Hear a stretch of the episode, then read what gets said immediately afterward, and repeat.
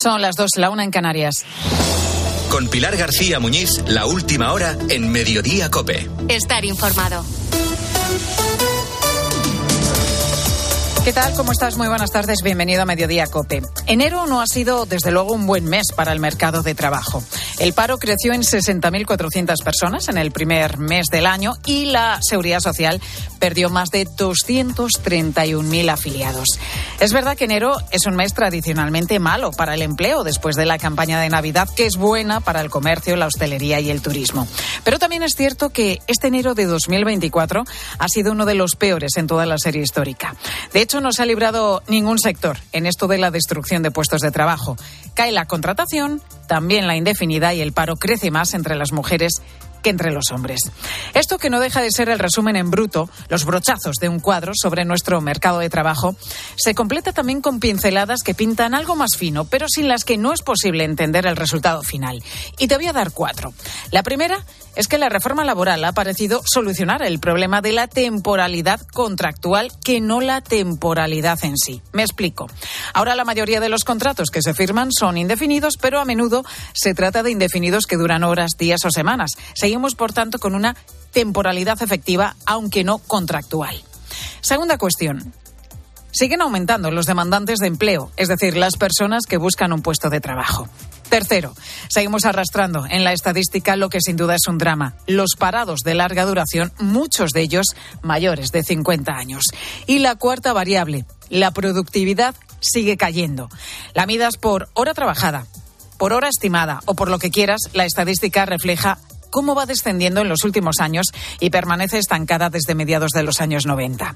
Sí es cierto que el ciclo económico ha acompañado en los últimos tiempos. Nuestra economía ha crecido, pero seguimos viendo cómo llega el final del verano y se acaban los contratos, por ejemplo, en el sector turístico. Cómo llega enero y hay más paro en el comercio tras las compras. Cómo llega junio y entonces se dispara el trabajo porque empieza la temporada de sol y playa. O cómo empieza septiembre con contrataciones de profesores o termina octubre y se despiden temporeros.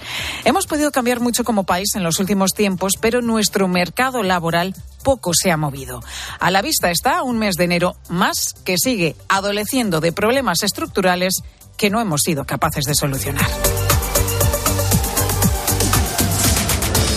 Pues además de esto, hay otros asuntos también destacados que te cuenta a continuación Javier López bueno, pues como alegría y en contraposición, Pilar, a los datos del paro, tenemos hoy un récord de llegada de turistas extranjeros a nuestro país. Más de 85 millones que eligieron España para pasar sus vacaciones, superando incluso así las cifras anteriores a la pandemia. Y no solo hemos tenido más visitas, sino que se han dejado también más dinero, más gasto en los negocios de nuestro país. Siguen desapareciendo además las mascarillas obligatorias en los centros sanitarios. Desde hoy dejan de serlo en La Rioja, mañana decaen en Baleares. Así que ahora mismo solo falta Andalucía por aclarar qué piensa hacer con esta medida que recuerda se impuso a la vuelta de Navidad ante el repunte en esos días de los contagios respiratorios. A las islas de Tenerife y Gran Canaria, además, han llegado otras tres embarcaciones con 377 personas en las últimas horas procedentes del África subsahariana. Contaba esta mañana en Herrera en Cope el vicepresidente canario Manuel Domínguez cómo ese balance de llegadas está en un cambio constante y a diario. El día que estuve en el Hierro, cuando salí de Gran Canaria, tenía una cifra, hice escala en Tenerife, la cifra era diferente, y cuando llegué a la isla del Hierro, la cifra ya era otra, pero es que así ha sido sucesivamente, ¿no? Llevamos un mes de enero con 7.270 inmigrantes aproximadamente, más que en todo el semestre del año 2023. Y además, este viernes nos deja la vuelta de un clásico, de momento solo una posibilidad remota, pero preguntada por esa posibilidad de que Madrid opte a organizar unos Juegos Olímpicos, la presidenta autonómica contestado que están en ello. Así que si el proyecto llegase a concretarse, Madrid podría intentar optar a la candidatura de Ciudad Olímpica en 2036, que sobre el papel en ese año se tendrían que celebrar los Juegos aquí en territorio europeo. Oye, que nos toca ya, que nos quedamos las ganas, no sé si fue en 2013, Unas cuantas, sí, para el 12, eh, nos lo puede decir Santiduque que está aquí, para el 12 y alguna más. Pues y el yo 16, creo que ¿no? los Juegos Olímpicos.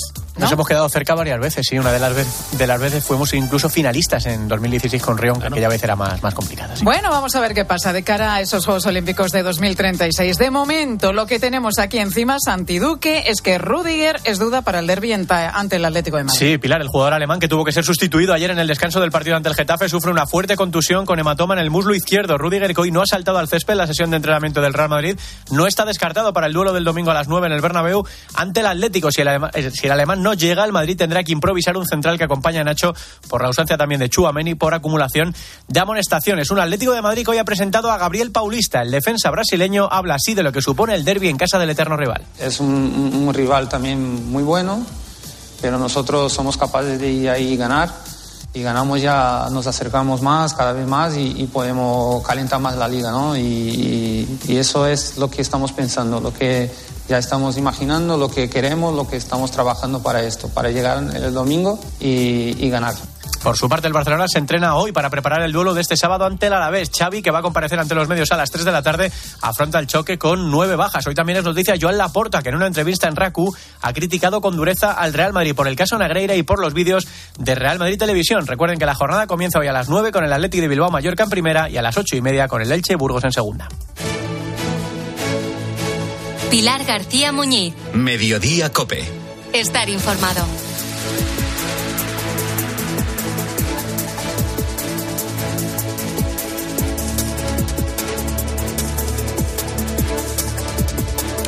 Portugueses y franceses empiezan a levantar sus protestas y aceptar de momento las medidas propuestas por los gobiernos vecinos para mejorar la situación en el campo. Justo lo contrario de lo que está pasando de momento aquí en España. Que no creemos ya nada de lo que nos digan. Nosotros lo vamos a conseguir solo, sin apoyo, si es que se consigue algo y si no, por el intento no va a quedar. Estamos contentos porque la participación incluso ciudadana de coches y camiones que se están sumando a nosotros espontáneamente, sin decirle nadie nada, solamente porque son conscientes de la situación que tenemos. Es Cándido, uno de los agricultores que hoy se ha movilizado en el sur de Badajoz. Siguen de momento las convocatorias extraoficiales, podríamos decir, como las que están llevando a cabo también, no solamente en Extremadura, sino también en Castilla y León, a la espera de las grandes convocatorias a partir de la semana que viene por todo nuestro país. Y en medio de esta escalada, Susana Moneo, muy buenas tardes. Hola, buenas tardes, Pilar. Los representantes del campo que se han sentado hoy en la mesa del ministro Luis Planas. ¿Con alguna solución en claro o no, Susana? Bueno, pues la, reunión verdaderamente no ha sido suficiente para frenar esas movilizaciones ya anunciadas. Asaja, COAG y UPA han pedido al Gobierno soluciones inmediatas. ¿Para qué? Pues para que se cumpla la ley de la cadena alimentaria, que se garanticen los precios a los productores que cubran los, costes, así como una mejora de los seguros agrarios y una simplificación de la política agraria común. Tienen mucho papeleo, la llamada PAC. El ministro Plana se ha comprometido a defender sus intereses ante Bruselas, porque ha ligado el descontento a la Comisión Europea, pero no ha ido más allá. Buena parte de lo que estamos hablando es competencia de Bruselas. La política agrícola común es una política compartida entre la Unión Europea y los Estados miembros. Los agricultores que reclaman soluciones a problemas también internos han confirmado el calendario de protestas convocadas durante todo el mes por toda España, también en el mes de marzo. José Manuel Cebollada es vicepresidente de Asaja. Que la semana que viene y durante todo el mes estemos en la calle reivindicando nuestro puesto de trabajo, reivindicando nuestra profesión y reivindicando las cosas que sabemos hacer, reivindicando esta agricultura que hemos hecho siempre y bien. Porque aseguran y advierten que está en juego el futuro del campo. Gracias, Susana. Te decía antes que en Portugal se han ido retirando durante esta noche los agricultores que cortaban los accesos a España por Badajoz y Salamanca. Y también mejora la situación en Francia después de que su gobierno se haya comprometido a retirar de los supermercados los productos que no cumplan con la normativa europea, como ocurre en muchos casos con los que llegan procedentes del norte de África. Estamos en las calles de París, hoy algo más tranquilas. Corresponsal Asunción Serena, muy buenas tardes. Hola Pilar, buenas tardes. Los dos principales sindicatos de agricultores dijeron ayer que de momento están satisfechos con las promesas que ha hecho el Gobierno y confían en que antes de junio se hayan puesto por obra o estén reflejadas en una ley. Por eso han dicho a sus afiliados que es momento de volver a casa y buena parte de ellos están levantando los bloqueos esta mañana. Están recogiendo el campamento, limpiando la carretera y volviendo con los tractores hacia sus granjas y se espera que la circulación recupere poco a poco la normalidad. Sin embargo, no todo el mundo está de acuerdo y hay puntos, sobre todo en Bretaña y en el sur de Francia, donde hay agricultores que se sienten abandonados por la dirección de sus sindicatos y ellos están determinados a seguir manteniendo los bloqueos. No se sabe por cuánto tiempo, pero dicen que mientras no se les asegure un precio mínimo de venta de sus productos, ellos van a seguir allí. Bueno, pues solución parece más cerca, gracias a un pero no definitiva. Y por eso los transportistas españoles perjudicados en las últimas dos semanas por los piquetes franceses no terminan de fiarse. Se valen de nosotros para castigar a su gobierno, pero no nos pongáis a nosotros por medio, porque entonces, ¿qué es lo que hacemos? Esto ya más que una protesta, una es, es un chantaje. Ha estado en la frontera de la Junquera en las últimas horas con ellos, con los transportistas Alberto Herrera. Y entre los españoles que cruzan a diario a Francia con sus camiones, que son unos 20.000 aproximadamente, continúa esa sensación de miedo, sobre todo a perder la mercancía sin que nadie luego responda por, por todos los daños y destrozos. Un reportaje a pie de frontera, a pie de carretera, que puede recuperar en cope.es. Como uno de los asuntos más destacados de esta semana que se acaba, nos queda también la promesa de acabar con la exigencia de pedir cita previa para cualquier trámite que tengamos con la Administración. Lo prometió en el Congreso el ministro de Función Pública, José Luis Escribá, aunque el cambio no va a ser inmediato porque habrá que modificar antes la ley en el Congreso. Recuerda que esa obligación entró en vigor con la pandemia y nunca ha terminado de funcionar bien por los problemas que miles de personas han tenido para tramitar, por ejemplo, sus pensiones o el ingreso mínimo vital o la asistencia sanitaria o incapacidad temporal porque no conseguían la dichosa cita. Pilar Cisneros, muy buenas tardes. Buenas tardes, Pilar. Sí, una situación desesperada, porque era llamar y encontrarse siempre con esto. No hay cita disponible para el servicio de provincias seleccionados. La gestión solicitada no se ha podido realizar a través de este servicio. Por favor, diríjase a nuestro servicio de concertación de cita. En Pero luego ibas a ese servicio y tampoco había manera de conseguir cita. Y así una vez y otra vez, una situación que se ha prolongado para algunas personas durante meses, como Amadeo, un abogado, abogado jubilado de Zaragoza, que es que no podía tramitar su pensión y se le acababan ya los ahorros. Bueno, hoy nos va a explicar cuándo consiguió por fin esa cita, que le costó meses y meses, y vamos a intentar averiguar, bueno, este cambio que por fin ha anunciado el ministro Escriba, cuándo puede entrar en vigor. Veremos. Nos lo cuentan los compañeros de la tarde a partir de las 4, Pilar Cisneros y Fernando de Aro. Gracias, Tocaya. A ti, gracias. Está el Partido Popular en las últimas horas intentando aclarar si la ley de amnistía se va a poder seguir negociando como pretende el Gobierno o, por, el contrario, ya ha decaído por, por completo. Y es que hay dudas. Primero, porque la situación es inédita y segundo, porque el no a la amnistía fue por mayoría absoluta. Además, hay dudas también respecto al plazo y la fecha límite para que el PSOE pudiera intentar convencer a Puigdemont y sacar adelante así esa norma. Y será la mesa del Congreso la que aclare el martes toda esta situación. Pero más allá de esa parte legal, Ricardo Rodríguez, muy buenas tardes. ¿Qué tal, Pilar? Buenas tardes. Los acercamientos de nuevo entre PSOE y Junts para buscar un nuevo acuerdo ya han comenzado. Sí, la incursión estas últimas horas del propio Pedro Sánchez ha buscado activar el cortejo a Carles Puigdemont. PSOE y Junts deben explorar las alternativas en busca del acuerdo. La solución está todavía por escribirse probablemente en medio de tiras y aflojas. En el gobierno descartan ahora mismo como una posible contrapartida para salvar la amnistía en su actual redacción una reforma del Código Penal relativa a los delitos de terrorismo. Especulaciones las llaman. La falta de certezas ante el gusto de los posconvergentes por ir al choque extiende la ansiedad en las filas socialistas. Nos damos de bruces una y otra vez con la realidad, advierten dirigentes resignados. La indignación con Junts es extensiva a la Moncloa ante la mina en sus planes. Eso sí, pese al malestar, son optimistas y vaticinan que la medida de gracia seguirá adelante con una exitosa tramitación en la Comisión de Justicia tras las elecciones gallegas. El Círculo de Sánchez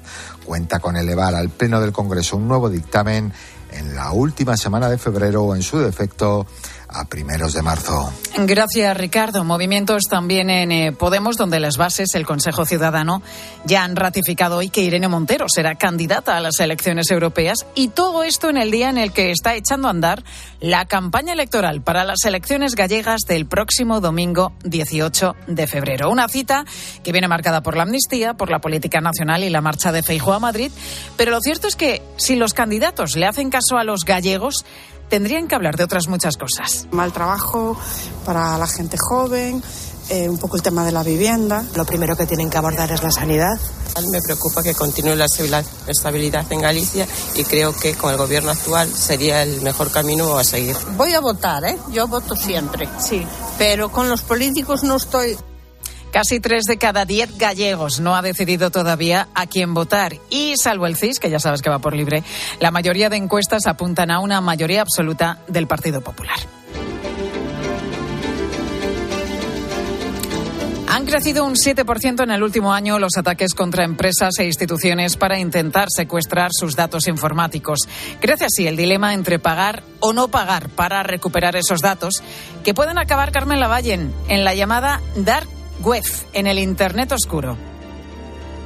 Sí, en esa dark web que junto a la deep web suman un millón de usuarios al día y suponen el lado oscuro de Internet y el 90% del contenido de la red de redes. En ella se desarrolla actividad ilegal o alegal y se compra, se vende o se expone mucha información sensible robada a empresas u organismos, en su mayoría dedicados a la investigación, pero también ligados a los gobiernos, a la defensa o la salud. Eusebio Nieva es experto en ciberseguridad. Se utiliza muchísimo precisamente porque es una parte de Internet que tiene una garantía de, de anonimato muchísimo mayor que, que, otras cosas. Eh, va a ser más difícil trazar quién está publicando esos datos. En la dark web, los ciberdelincuentes buscan además contactar con trabajadores de las empresas que quieren atacar o con intermediarios para que les faciliten los accesos o información para poder robar los datos que después suelen cifrar para pedir un rescate por ellos. Si la empresa no quiere pagar, le amenazan con publicar sus datos más confidenciales, extorsionan con ellos a sus clientes o les intimidan con exponerlas ante las autoridades por no haber denunciado la situación.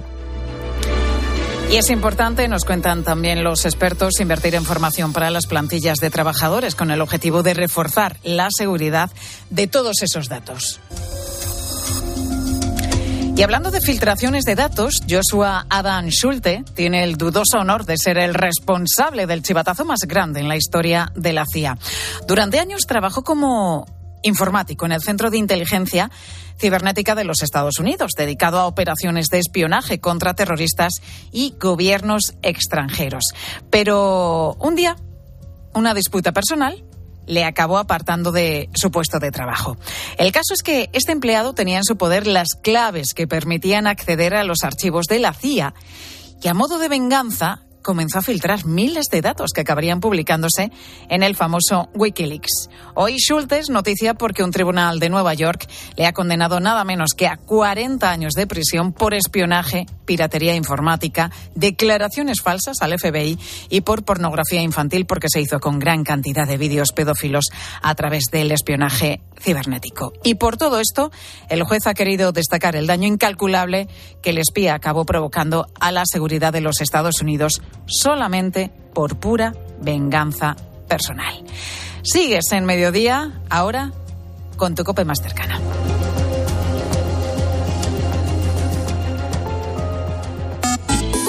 Sigue a Pilar García Muñiz en Twitter en arroba mediodíacope y en facebook.com barra mediodíacope.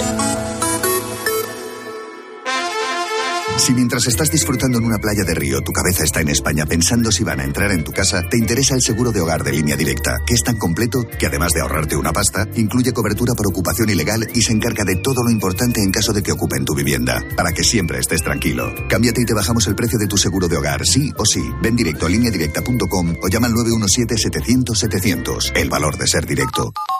Si elegir es ahorrar for you, ahorra todas las semanas con los productos marca Carrefour, como con el café en cápsulas Carrefour Pack de 30 a 4 euros con 35. Y otras ofertas como la pechuga entera de pollo Carrefour formato ahorro a 4 euros con 95 el kilo. Hasta el 4 de febrero en hipermercados, market, web y app. Carrefour, aquí poder elegir es poder ahorrar. ¿Te lo digo o te lo cuento? Te lo digo. Ahora que todo se hace online, ¿me haces ir a tu oficina? Te lo cuento. Yo me voy a la mutua. Vente a la mutua y además de realizar todas las gestiones desde tu móvil, te bajamos el precio de tus seguros, sea cual sea. Llama al 91 555 5555. Te lo digo, te lo cuento.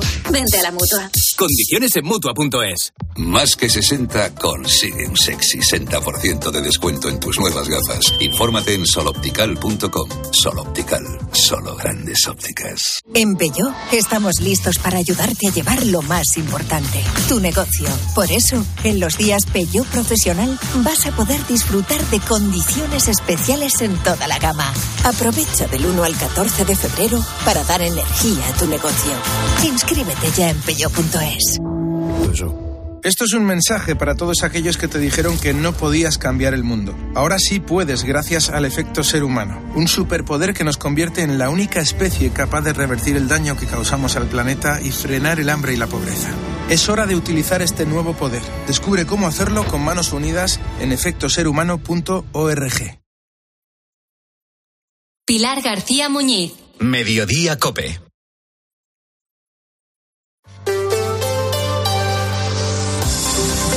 Cope Madrid. Estar informado. Acabamos de conocer que la UCI pediátrica del Hospital de la Paz podrá recuperar su actividad lo antes posible. La presidenta de la comunidad, Isabel Díaz Ayuso, acaba de hacerlo público en las redes sociales. La justicia dice avala la decisión del gobierno regional de cesar al jefe del servicio. Te recuerdo que esa lleva cerrada unos 15 días, aunque los servicios que prestaba se habían trasladado a otras dependencias del propio hospital e incluso a otros centros. Los trasplantes en ningún caso han quedado comprometidos. Es la última hora de este primer viernes de febrero en el que estamos hablando de la bordetela pertussis, que es la bacteria que causa la tosferina. Su vacuna está incluida en el calendario de la Comunidad de Madrid para proteger a los recién nacidos, que son los más vulnerables y los que pueden presentar los cuadros más graves. La inmunización está indicada para las embarazadas a partir de la semana 27 de gestación. Después se ponen hasta cuatro dosis a los niños a partir de los dos meses y hasta los seis años. En la Comunidad de Madrid se han detectado algunos casos aislados que están siendo tratados tanto en el entorno familiar como en el escolar, porque la tosferina es una enfermedad infecciosa que se contagia además fácilmente. Belén Ibáñez, buenas tardes. Hola, buenas tardes, Pilar. Bueno, es que nos suena una enfermedad, ¿verdad? Antigua. Antigua. La tosferina. Bueno, que se caracteriza, ¿no? Lo que recordamos por una tos muy particular, ¿no? ¿Cuáles son los síntomas? Pues sí, es el principal síntoma, esa tos constante, con una característica principal, que es que se produce un gallo al respirar. Si te parece, lo vamos a escuchar.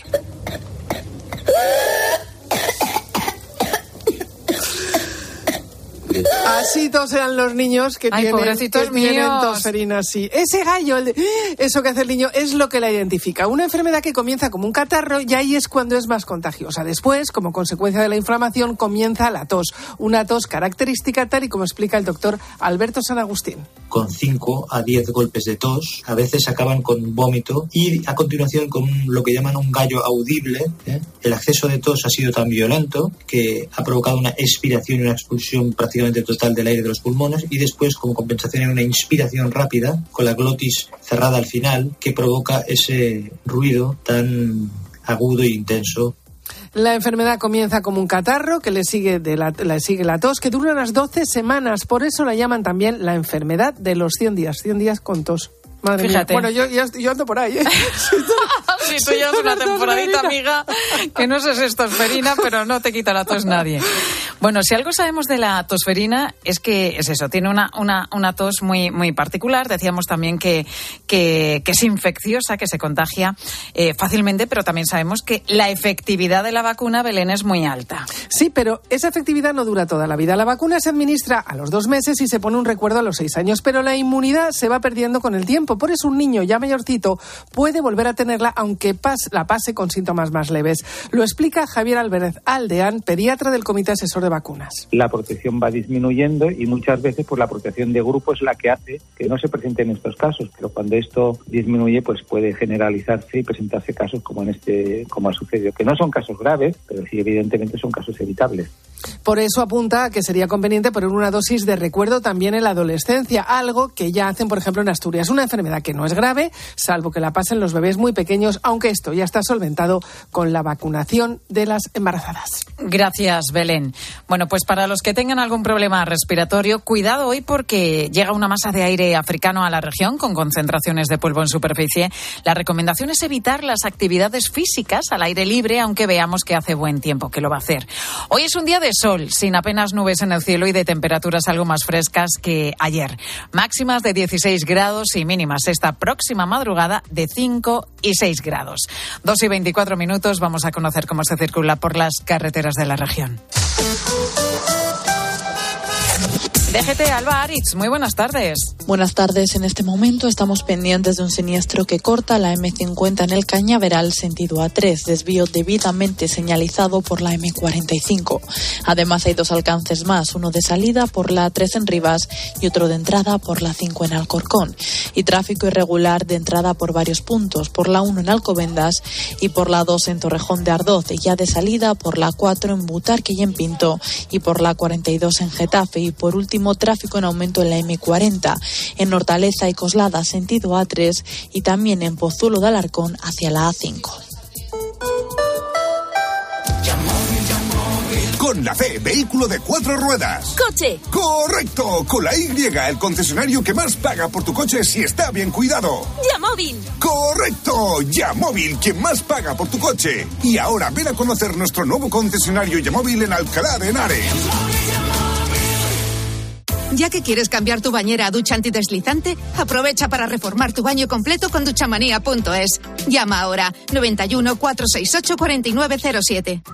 Soy Eduardo Molet y organizo la tercera Feria Senior de Madrid. Encontrarás servicios y empresas de salud, viajes, espectáculo y ocio. El lugar de encuentro de la generación de hierro. Te espero el día 16 y 17 de febrero en la Sala Trust del Wizzing Center de Madrid. Entrada gratuita. Para empezar bien 2024, Óptica Roma te ofrece el 50% de descuento en los cristales de tu nueva gafa. ¿Lo ves bien? Yo lo veo muy claro. El 50% de descuento en los cristales de tu nueva gafa. Solo hasta el 29 de febrero. Óptica Roma, tus ópticas de Madrid. Cope Madrid. Estar informado. Cada vez tenemos inviernos más cálidos, con temperaturas suaves. Lo estamos comprobando precisamente estas dos últimas semanas en Madrid, con máximas que han llegado hasta los 20 grados.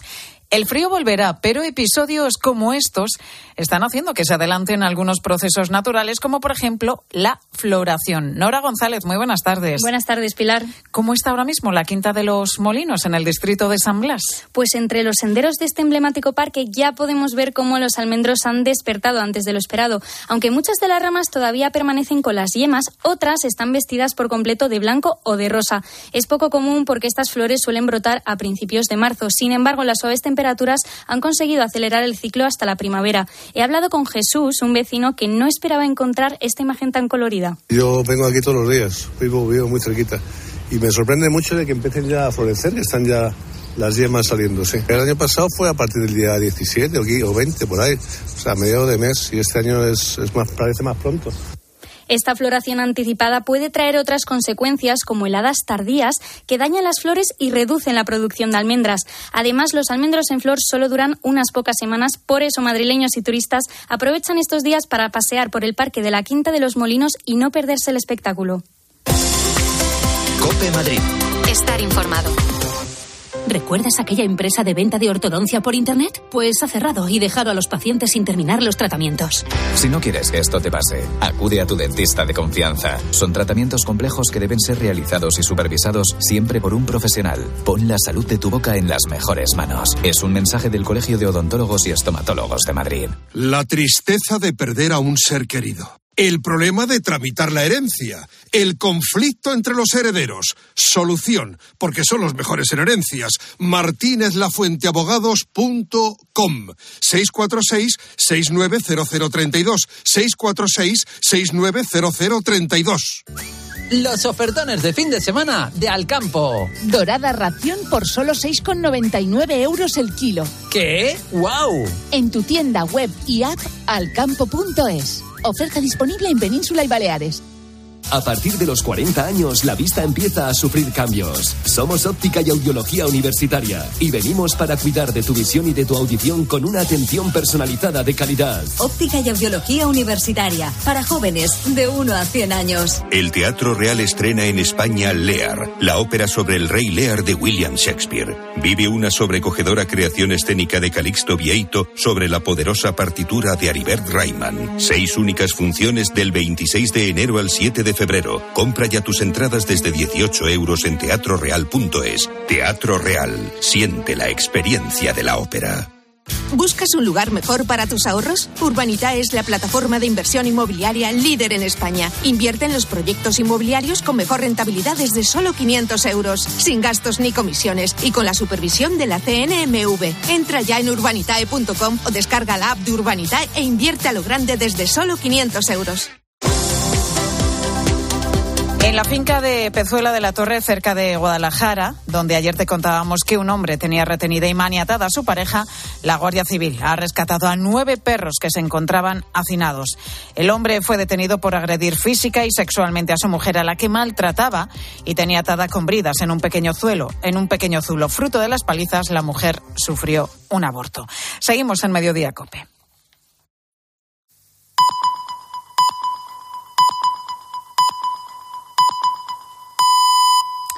Dos y media, una y media en Canarias.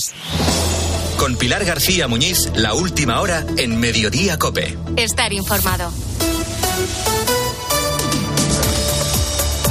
¿Qué tal? ¿Cómo estás? Muy buenas tardes. Bienvenido a Mediodía Cope. Los agricultores dicen que las protestas son inamovibles. Sí o sí se van a celebrar movilizaciones a pesar del intento de esta mañana del ministro Luis Planas para tratar de aplacar los ánimos con esa reunión en el ministerio que ya ha finalizado. El campo está fijando el calendario de movilizaciones, aunque más allá de lo que digan las organizaciones agrarias, los propios agricultores están saliendo ya en tractoradas más o menos espontáneas. Las hemos visto en los últimos días en Cataluña, en Castilla y León, también en Extremadura, precisamente en estas ha estado a diario Cándido. Que no creemos ya nada de lo que nos digan. Nosotros lo vamos a conseguir solo, sin apoyo, si es que se consigue algo. Y si no, por el intento no va a quedar. Estamos contentos porque la participación, incluso ciudadana, de coches y camiones que se están sumando a nosotros espontáneamente, sin decirle nadie nada, solamente porque son conscientes de la situación que tenemos. Para el próximo martes en todas las regiones se están organizando los agricultores para salir con sus tractores a bloquear carreteras y a protestar por lo que consideran que es una situación ya insostenible. Lo cierto es que por primera vez en muchos años el campo europeo está consiguiendo que por lo menos se les escuche. Algo tendrá que ver, seguro, las elecciones europeas que se van a celebrar el próximo mes de junio, pero el caso es que algunos compromisos están arrancando. La primera reivindicación, la de reducir cargas burocráticas, la han conseguido. La presidenta de la Comisión, Ursula von der Leyen, les prometía ayer reducir cargas administrativas y lo hacía además con una fecha de compromiso, la próxima reunión de ministros de Agricultura que se va a celebrar el 26 de febrero. Los franceses también han conseguido más de un centenar de medidas de sus gobernantes para proteger sus productos de la competencia desleal que ejercen los productos extracomunitarios. Y en España, de momento, estamos viéndolas venir porque aquí además tenemos un problema enorme con el cambio climático y la sequía que todavía añade más complicaciones para que cuadren las cuentas de los que se dedican a este sector, al campo hay que cuidar a los agricultores. E igual que no podemos depender de los microchips chinos, que ya tenemos la experiencia de lo que nos pasó durante la pandemia, no podemos depender de fuera de terceros países como Argentina, Chile, Brasil, Australia o la propia Marruecos cuando hablamos de lo que comemos. No se puede competir con mercados que no tienen las mismas exigencias que nosotros a la hora de producir en todo. Hablamos de fertilizantes, de condiciones sanitarias, pero hablamos también de condiciones laborales o de emisiones de gases contaminantes. Y eso es algo que debe contemplarse de cara al tratado con Mercosur o los bilaterales que se negocien con otros países más allá de América Latina. Los agricultores luchan frente a un mercado, el europeo, que permite que entren y se vendan productos agroalimentarios producidos de una forma que en suelo europeo se prohíbe. Es incoherente y, desde luego, es injusto.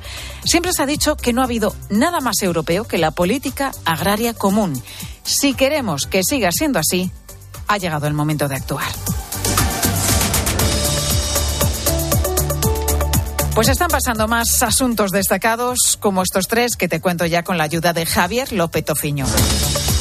Ya son 137 los afectados, casi todos niños, por el brote de tosferina de Guadalajara. Con edades comprendidas entre los 5 y los 13 años, otros dos en la Comunidad de Madrid. Todos son leves y su origen, que todavía se está tratando de confirmar, apunta al entorno escolar. Sanidad hace un llamamiento a la tranquilidad, aunque se está vigilando a las familias de todos estos afectados. Cinco jóvenes detenidos en Jaén por una presunta agresión sexual en grupo. Cuatro de ellos de 18 años y uno menor de edad. Las presuntas víctimas son dos chicas de 16 años. Eh, han denunciado los hechos que se produjeron este pasado domingo en un botellón en un polígono de la localidad jienense de Los Villares y menos de la sexta parte de los que necesitan ser evacuados en Gaza han podido salir. Son las cifras que hoy está dando la Organización Mundial de la Salud cuando se cumplen 119 días ya desde los primeros ataques terroristas de Hamas y la posterior respuesta militar por parte del ejército israelí. En total se estima que el número de fallecidos desde entonces supera los 27.000, además de unos 8.000 cuerpos que se estima estarían atrapados bajo los escombros. Son 119 días, como escuchas, de guerra en Gaza y 709 días casi casi dos años ya en Ucrania. Pero la paz es posible y cada uno de nosotros unidos podemos marcar la diferencia. Ese es el objetivo de Cadena 100 por la Paz, que el próximo 9 de marzo pretende llenar el Wizzing Center de Madrid. Al día que tú te marches, no quiero sobrevivir.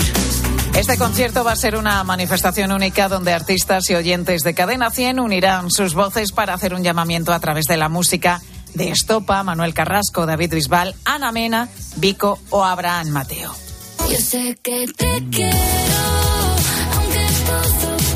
Una cita a beneficio de Manos Unidas y sus proyectos en Cisjordania y Jerusalén en favor de los afectados por la guerra y que va a servir para impulsar el envío de ayuda humanitaria para la compra y distribución de productos de primera necesidad. Las entradas están ya a la venta en cadena100.es. Y a partir de las 3 y 5, ¿qué nos contáis en el tiempo de los deportes? Santi Duque, muy buenas tardes. ¿Qué tal, Pilar? Buenas tardes. Vamos a preguntar cómo está Rudiger, que ayer se tuvo que retirar lesionado en el partido ante el Getafe y es duda para el derby ante el Atlético de Madrid este domingo. Vamos a hablar también de las declaraciones de Joan Laporta, que en una entrevista a Raku ha cargado duramente contra el Real Madrid. Repasaremos lo más importante de un cierre loco del mercado de invierno ayer en Primera División con el Real Betis como el club más activo. Miraremos también cómo llegan los equipos a una nueva jornada de Liga, la número 23, que empieza esta noche con el Athletic de Bilbao Mallorca. Comentaremos la noticia bomba en la Fórmula 1, el fichaje de Luis Hamilton por Ferrari para 2025 y en qué situación deja esto a Carlos Sainz. Y por supuesto hablaremos de la Euroliga de baloncesto y del debut de John Ram en su nuevo campeonato en la Leaf Golf. Pilar García Muñiz. Mediodía Cope. Estar informado.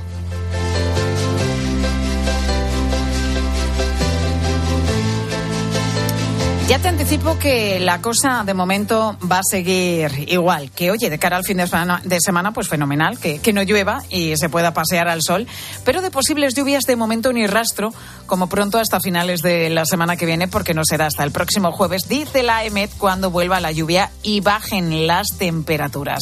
Con este panorama, hoy primer día oficial de restricciones para 6 millones de personas tras la activación de la emergencia por sequía en Cataluña. Nacho Rodríguez de Tapia. Nacho, buenas tardes. ¿Qué tal? Buenas tardes. Y de momento reina la incertidumbre con todas estas medidas. Pues sí, Pilar, muchas dudas. Lo primero con los cálculos del gasto diario, porque los afectados en estos más de 200 municipios, incluida la ciudad de Barcelona, tienen que reducir desde hoy el consumo de agua por persona a 200 litros. Y claro, ¿cuánto gastamos? No puede parecer mucho, pero ten en cuenta que en un minuto de ducha, Pilar, gastas entre 8 y 20 litros de agua, depende de tu ducha. Y cada vez que tiras de la cadena del baño son 10 litros que se van por el desagüe. Además, una lavadora de media gasta también unos 50 litros. Y con todo esto, pues ya casi hecha las cuentas. Yo creo que tendríamos ya los 200 al día. Pues sí, sí, vas sumando y al final dices, bueno, 200 litros, no es que no está mal. Mm, bueno, pues eso, se nos queda un poco corto. Y eso teniendo en cuenta que, que hablamos todavía de la fase 1, porque si acaba la primavera y continuamos con, con esta tendencia. Es decir, sigue sin llover, llegaría ya la siguiente fase helados y esos litros se vuelven a reducir. Pasarían a ser 180, incluso en la fase 3 serían 160 litros por persona y día. Además, hay que tener en cuenta también las prohibiciones, que no son pocas, Nacho. Prohibido lavar el coche si no es en un establecimiento que tenga agua recirculada, es decir, que recicle un poquito el agua. Que bueno, hemos llamado también a algunos y la mayoría lo tienen, por suerte. También prohibido el riego, excepto el de supervivencia en jardines botánicos y arbolado. También piscinas que no se pueden llenar. Bueno, no estamos ahora mismo en época de baño, pero, pero nada empieza a hacer calor y esas piscinas no se van a poder llenar. Las duchas de la playa que tampoco van a funcionar, aunque bueno, con alguna excepción. Sí, las piscinas para la práctica federada se pueden seguir llenando, pero compensando con otras medidas como la que decías, el cierre de las duchas. ¿Y, y qué pasa, por ejemplo, Nacho, con, se me ocurre, con las lavanderías? Pues hay alguna laguna. Hemos estado llamando a medio ambiente y no nos han sabido aclarar del todo. Solo una cosa, si tu lavandería es industrial, pues nada, que tendrás que bajar un 25% el consumo. Nos dicen, por ejemplo, metiendo más ropa en cada bombo. Y si no es industrial, aquí está la gran duda. Un centro de autolavado, por ejemplo, de momento no tiene especificación. Algo saldrá cuando se den cuenta de esto. Bueno, pues las cuencas al 16% de media en Cataluña y en casas y negocios mucha incertidumbre, como estamos contando en este primer día de restricciones para 239 municipios de las áreas metropolitanas de Barcelona y también de Girona. Nacho, gracias. Muchas gracias. Y por cierto, activada la alerta en Cataluña y a la espera también de posibles medidas en Andalucía, parece que el siguiente escenario con novedades puede ser la región de Murcia, aunque en este caso, Javier Herraiz, muy buenas tardes. ¿Qué tal? Muy buenas tardes. De momento sin restricciones al consumo humano allí en vuestra región. Pues de momento no, pero empieza la cuenta atrás en la cuenca del Segura. Ayuda bastante el agua que viene del trasvase, pero si no cambia la situación en un mes, se van a tomar una serie de medidas. Las adelantaba hoy el presidente de la Confederación del Segura, Mario Urrea.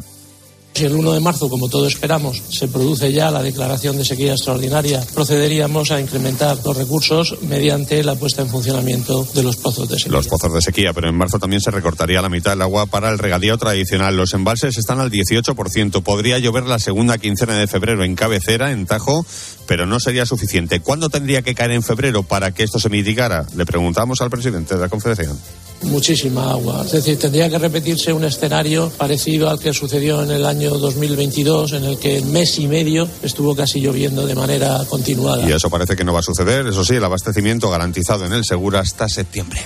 Bueno, pues más escenarios de los que tendremos que estar atentos en cuanto a la falta de agua. Gracias, Javier, en Cope Murcia.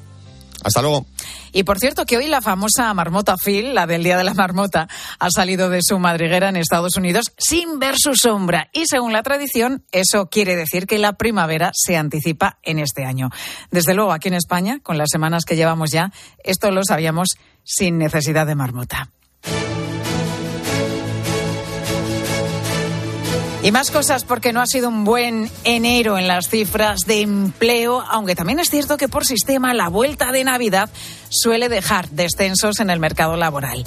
Pero ante los últimos datos es importante destacar la brecha cada vez más llamativa entre las cifras de paro registradas y la realidad.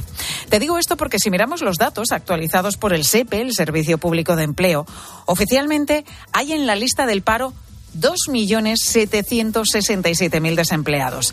Pero si vamos un poquito más allá e indagamos en los datos del Ministerio, resulta que aparecen como demandantes de empleo casi dos millones de personas más. En total, cuatro millones y medio de españoles que quieren trabajar y no pueden hacerlo. Una diferencia que en buena parte se explica por todos esos contratos fijos discontinuos que sirven para que miles de personas no cuenten oficialmente como parados, pero en realidad no están trabajando ahora mismo.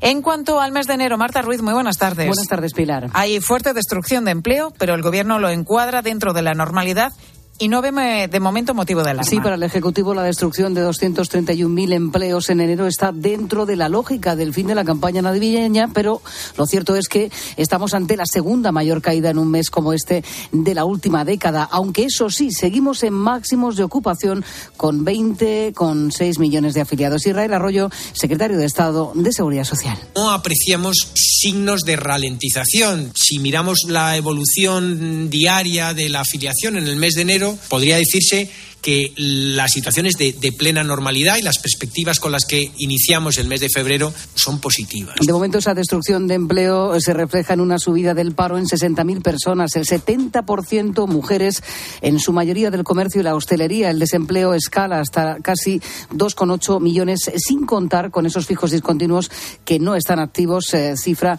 que el gobierno sigue sin ofrecer. En enero se firmaron 15.000 contratos menos eh, que el año anterior, subiendo eh, con de manera ligera los temporales. eso sí, la tasa de temporalidad está en el mínimo histórico del 13%. Gracias, Marta. Y la disputa crece en torno a la investigación del caso Tsunami. Ayer en Bruselas, y haciendo casi las veces de juez, Pedro Sánchez se atrevía a sentenciar que no hay terrorismo en este caso, que investiga la organización de las protestas violentas en las calles de Cataluña. Y hoy, Patricia Rossetti, muy buenas tardes. Hola, Pilar, buenas tardes. Conocemos los argumentos con los que la Fiscalía de la Audiencia Nacional también se opone a esa posibilidad de que haya delito de terrorismo por parte de Puigdemont, como sostiene el juez del caso García Castellón. Y con muchas críticas. El fiscal Carballo insiste en que no ve delito de terrorismo en los altercados en Cataluña con motivo de la sentencia del Prusés y critica de nuevo que García Castellón haya elevado una exposición razonada al Supremo para que impute y tome declaración a Puigdemont y al diputado autonómico de Esquerra, Basenberg, recientemente fugado a Suiza. El fiscal, partidario de estimar los recursos de dos investigados, la política de Esquerra Marta Molina y del jefe de la oficina de Puigdemont en Bruselas, Josep Lluís Alay, critica las decisiones del juez que considera contradictorias con resoluciones próximas en el tiempo. Le resulta incongruente que acordase una serie de diligencias y sin esperar al resultado precipitar la exposición razonada al Supremo. Señala que García Castellón ha practicado escasas diligencias y en ningún caso hay nuevos indicios de imputación contra los aforados. Añade que ni siquiera la Guardia Civil ha atribuido a Puigdemont ninguno de los hechos que se investigan y dice que llega a confundir en sus resoluciones el fenómeno tsunami con los CDR cuando se trata de entidades o actuaciones absolutamente diferentes. Como ves, Pilar, un escrito lleno de críticas. pues sí. Gracias, Patricia. 12 y 45. Enseguida vamos con tu cope local, pero antes una peli que nos ha llevado a descubrir la, la cantidad de gente que no conduce en España por miedo.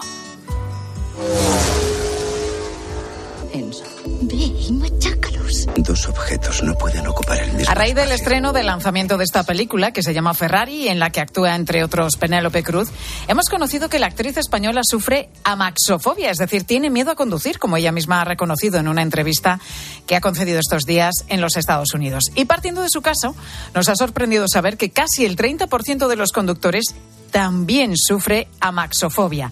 Hemos hablado con Sergio Rodríguez. Él es uno de ellos. Lleva años con carne de conducir, pero paró tras la pandemia de conducir y tras un tiempo sin ponerse al volante ya solo es capaz de subirse al coche para hacer trayectos cortos y nunca en vías rápidas. Y siempre tenía cierto miedo, pero lo superé, pues claro, como se superan todos los miedos, a base de enfrentarte un poco a ello. Entonces llegó la pandemia dos años estuve sin hacer ese, ese, tipo de trayectos y cuando me enfrenté con la situación de, tener que hacer un viaje largo con mi familia. Pues hay pues terapia, hay terapia para superar esta amaxofobia. Enseguida a las 3, un nuevo repaso a la actualidad ante tu cope más cercana. Escuchas Mediodía Cope. Con Pilar García Muñiz. Estar informado. ¿Has escuchado a Herrera? Lo que pueda ocurrir en Francia con los agricultores. Quiero preguntarle a Pedro Barato, que es el responsable de Asaja, con esos agricultores. Los agricultores franceses tienen el mismo problema que tenemos los agricultores españoles y los agricultores españoles vamos a salir a la calle ya. Los problemas son el hartazgo que ya tiene el campo europeo y el Eso de lo que todo el mundo habla lo encuentras de lunes a viernes, de 6 a 1 del mediodía en Herrera Incope. Con Carlos Herrera. La palabra ladrón puede significar dos cosas. Clavija donde poder conectar tu coche eléctrico o persona que roba el cable de tu coche eléctrico. Ahora el seguro de coche eléctrico e híbrido enchufable de línea directa también significa dos cosas. Que además de ahorrarte una pasta, también te cubre el cable de recarga en caso de robo. Cámbiate y te bajamos el precio de tu seguro de coche sí o sí. Ven directo a lineadirecta.com o llama al 917-700-700. El valor de ser directo. Consulta condiciones. Segunda rebajas en Vision Lab. Hasta el 60% de descuento en gafas graduadas de sol, lentillas, audífonos. Hasta el 60%. Solo hasta el 29 de febrero. Más info en visionlab.es.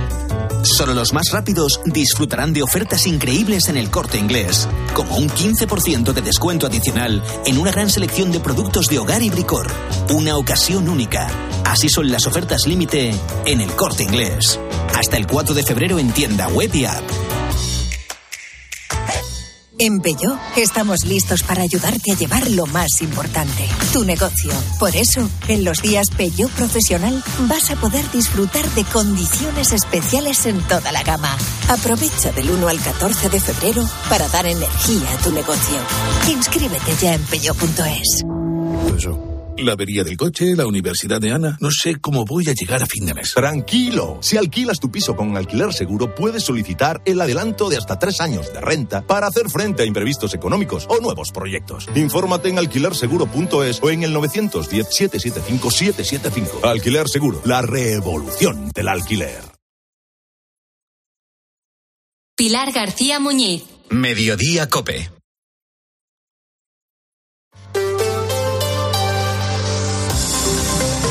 Madrid. Estar informado. Azul, rojo y amarillo. No te estoy hablando de las figuras del parchís, aunque nos faltaría el verde, sino de los colores que han tenido los autobuses urbanos de Madrid, los que circulaban y circulan por las calles del municipio. De 1922 es el primero de ellos y desde entonces miles y miles de personas nos hemos subido en alguno de, los autobuses. Yo, yo el primer recuerdo creo que eran rojos, sí, sí, sí, sí, eran rojos. A los amarillos yo todavía no, no, no los conocí. Los de ahora son mucho más sostenibles y más cómodos, lógicamente, pero hoy queremos echar la vista atrás y hablar de los de antes. Ramón García Pellegrín, buenas tardes. ¿Qué tal, Pilar? Buenas tardes. ¿Tú cuál es el primer recuerdo de tu autobús? ¿Tu primer autobús? Pues el primer recuerdo seguramente será el 34 y yo creo que en esa época era azul, porque luego pasó a ser rojo y luego ya hace unos años recuperó el color azul. Ah, sí, yo creo que era rojo y era el 72, la línea que yo utilizaba, la que más cogía. Bueno, que estás entre autobuses, compañero, piezas, billetes y fotografías antiguas, porque estás en el Museo de la MT casi 5.000 metros cuadrados en la calle Mauricio Legendre, cerca de la Plaza de Castilla. Estamos en lo que era el taller general de la EMT. El director de este museo, Diego García, nos ha contado qué podemos ver aquí. Autobuses tenemos 42 vehículos actualmente, tenemos una réplica de un tranvía también, porque desafortunadamente no tenemos tranvías, y luego tenemos un sinfín de piezas relacionadas con la actividad de la MT. Tenemos colecciones de billetes, de, tarjetas de transporte, de uniformes, de piezas mecánicas, de mobiliario. El autobús más antiguo con que nos encontramos aquí es del año 48 y el más reciente de 2022. También podemos ver, Pilar, una réplica muy fiel, como decía Diego, de un tranvía llamado Nostalgia. Todo un viaje al pasado con Bonobús. Visitar el Museo de la MT es un ejercicio un poco melancólico, ¿no? Porque nosotros siempre vemos a los visitantes que dicen, ay, mira, yo en este autobús iba a la universidad. Yo en este autobús conocí a mi novia o a mi novio. Ah, pues yo en este autobús he estado 20 años yendo a mi trabajo. Pues, ¿sabes? Este tipo de historias que te evocan toda tu vida. Cuando te veo en el autobús y no lo puedo ya parar. Otros autobuses maravillosos son los de dos pisos de fabricación inglesa, que estos sí dejaron de circular hace bastante, en el 68 y que fueron sustituidos por los articulados con capacidad para 150 pasajeros. El caso es que a principios de marzo se reabre el Museo de la MT, que permanece cerrado en invierno. ¿Y cómo podemos conseguir entrada? Bueno, las entradas ya están a la venta por 5 euros, la tarifa general, en la web de este museo de la AMT. Lo escuchamos. Solo podemos abrir los fines de semana y con visitas que son previamente concertadas y en grupos muy reducidos, hasta 40 personas. Este año vamos a ofertar un poquito más, hemos ampliado algún horario y vamos a ofertar 7.000 plazas. Por cómo van las ventas hasta ahora, eh, creo que vamos a llenar el 100%. Por el momento ya tenemos totalmente vendido el mes de marzo, totalmente vendido el mes de abril todo un éxito. Comparando aquellos fantásticos cacharros con los vehículos nuevos, algo hemos ganado. Hemos ganado absolutamente en todo, efectivamente. Desde el punto de vista de sostenibilidad y medioambiental hemos ganado muchísimo. En confort para el viajero hemos evolucionado pues como años luz. En accesibilidad, aquellos autobuses, y ahora lo podéis comprobar en una visita al museo, pues algunos tenían dos, tres y hasta cuatro escalones para poder acceder al autobús.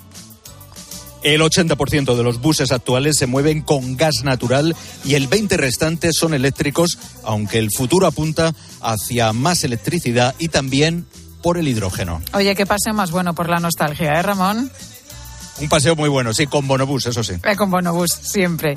Mauricio Legendre, ahí está, en esa calle, el Museo de la MT. Gracias, Ramón. Un abrazo, chao. Y enseguida hablamos de la estación de esquí de Navacerrada porque ya hay resolución judicial sobre el cierre de tres de sus pistas, las de la parte segoviana. ¿Te compraste un coche entre 2006 y 2013? Igual tú no, pero seguro que tu hermana, un primo, un vecino o una amiga, sí, porque fueron millones de personas las que pagaron de más por el cártel de coches. Ahora con OCU pueden reclamar su dinero, más del 10% del valor de su coche, aunque ya no lo tengan. Diles que entren en ultimomodelo.com. Reclama tu dinero con OCU. Los ofertones de fin de semana de Alcampo. Mandarina Maya 1,5 kilos por solo 1,89 euros. ¿Qué? ¡Wow! En tu tienda web y app alcampo.es. Oferta disponible en Península y Baleares. A partir de los 40 años, la vista empieza a sufrir cambios. Somos Óptica y Audiología Universitaria y venimos para cuidar de tu visión y de tu audición con una atención personalizada de calidad. Óptica y Audiología Universitaria para jóvenes de 1 a 100 años. Soy Eduardo Molet y organizo la tercera Feria Senior de Madrid. Encontrarás servicios y empresas de salud, viajes, espectáculo y ocio. El día 16 y 17 de febrero en la Sala Trust del Wizzing Center de Madrid. Que la gastronomía es uno de nuestros mejores embajadores, eso lo saben hasta en Japón. Gracias a los chefs y a productos como Fuentes, el atún rojo, nuestro país triunfa en medio mundo, como en Japón, donde Fuentes es sinónimo del mejor atún rojo. Cope Madrid. Estar informado. El Tribunal Superior de Justicia de Castilla y León ha dado la razón al Ministerio para la Transición Ecológica y la estación de esquí de Navacerrada deberá cerrar y desmantelar sus instalaciones. Eso es lo que dice la sentencia, pero el cierre, al menos de momento, no se va a producir. Carla Otero, buenas tardes. Buenas tardes, Pilar. Esto, bueno, viene de lejos, ahora nos lo vas a explicar, pero a quienes más afecta es a los madrileños que van a esquiar a las tres pistas que hay en la parte segoviana de la Sierra de Guadarrama. Sí, estamos hablando del telégrafo, el bosque y el escaparate. Son unas pistas a las que van tanto esquiadores más profesionales como personas que van a pasar el día en la nieve. Y precisamente en ese segundo grupo es donde dicen los expertos estaría el problema. Así nos lo ha explicado el presidente de la Real Federación Madrileña de Deportes de Invierno, Eduardo Calvo pues lo que está lleno es de, gente que va a ver la nieve, a pisar la nieve por primera vez, a sacarse fotos, y eso es lo que de verdad colapsa el puerto en estos momentos, a tirar bolas, a ver la nieve, que tiene todo el derecho del mundo. Esto es un mes y medio, al cabo de mes y medio ya se ha ido el boom de esa gente que quiere conocer la nieve es decir, el problema es en quién acaba haciendo un mal uso de las pistas. Como decías, la concesión de esa zona terminó en 2021, aunque desde entonces se ha seguido utilizando porque se había recurrido. La cuestión es que ahora el Tribunal Superior de Justicia le ha exigido a Castilla y León que se haga cargo, algo que habían evitado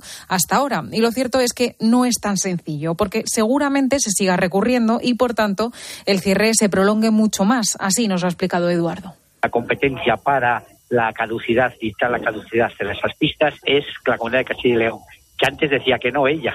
Entonces ahora mismo lo que tendrá que hacer es abrir un expediente de caducidad y luego, ojo, una vez que se declare la caducidad, tendrá que ejecutar también la comunidad de Castilla y León.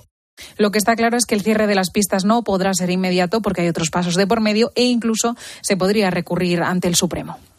Gracias, Carla. Y hoy hemos conocido los datos de paro que aumentó en enero en la Comunidad de Madrid en 9.646 personas. Es un 3,26% más con respecto a diciembre. Eso significa que en la región hay algo más de 305.500 parados. En cuanto al número de afiliados a la Seguridad Social, también se nota el descenso. Hay casi un 1% menos de cotizantes. Cope Madrid. Estar informado. Si quieres vender tu casa en menos de 10 días, estarás firmando en notaría la venta con Seneas. Llámanos al 91 639 9407. Gracias, Grupo Seneas. Cada vez más naranjas saben así, porque no todas reciben el cariño de una familia. Una gran naranja solo es posible cuando hay pasión y cuidado por cada detalle.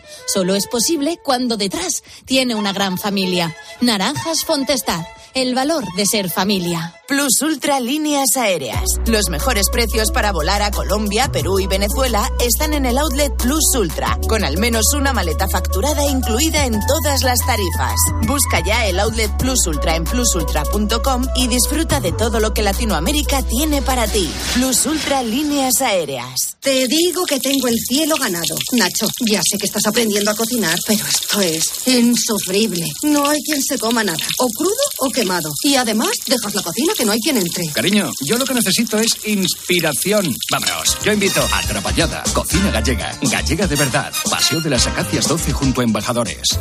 ¿Te cuesta entrar en la bañera? Es hora de cambiarla por una ducha antideslizante en un día. Con Duchamanía 91 468 4907 o duchamanía.es. Desafía los límites con Social Energy. Calidad imbatible, precio invencible. Si no, trae tu presupuesto y te lo mejoramos. Descuentos de hasta 3.150 euros con tu instalación premium con dos baterías. Cinco años de garantía en tu instalación con primeras marcas y dos años de seguro todo riesgo gratis. Pide tu cita al 911 77 666 o socialenergy.es. Seguimos contándote todo lo que te interesa en Mediodía Cope.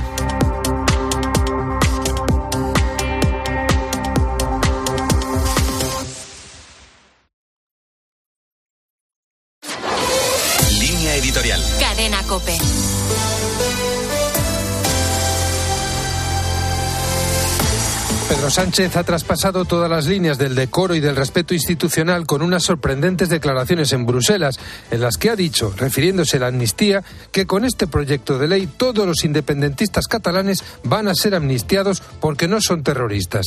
Además, ha añadido que todo el mundo lo sabe, como si diera a entender que los jueces también, cuando la instrucción todavía está abierta. Lo primero que hay que recordar a Sánchez, que se ha atribuido la función de juez de la Audiencia Nacional, es que no existe una causa general contra los independentistas catalanes. Existe un procedimiento judicial en curso con todas las garantías que marca el Estado de Derecho, en el que están encausados por terrorismo 24 ciudadanos, entre ellos una decena que pertenecen a los CDR, detenidos en posesión de artefactos explosivos. Decir si son o no terroristas es competencia única del juez. Lo más grave de todo ello es que Sánchez pretenda asumir las funciones del Poder Judicial dando por cerrado un caso que está abierto.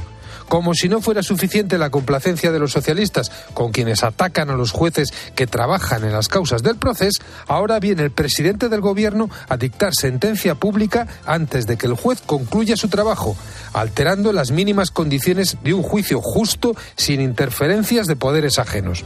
Solo en países de corte autoritario se producen situaciones de esta naturaleza,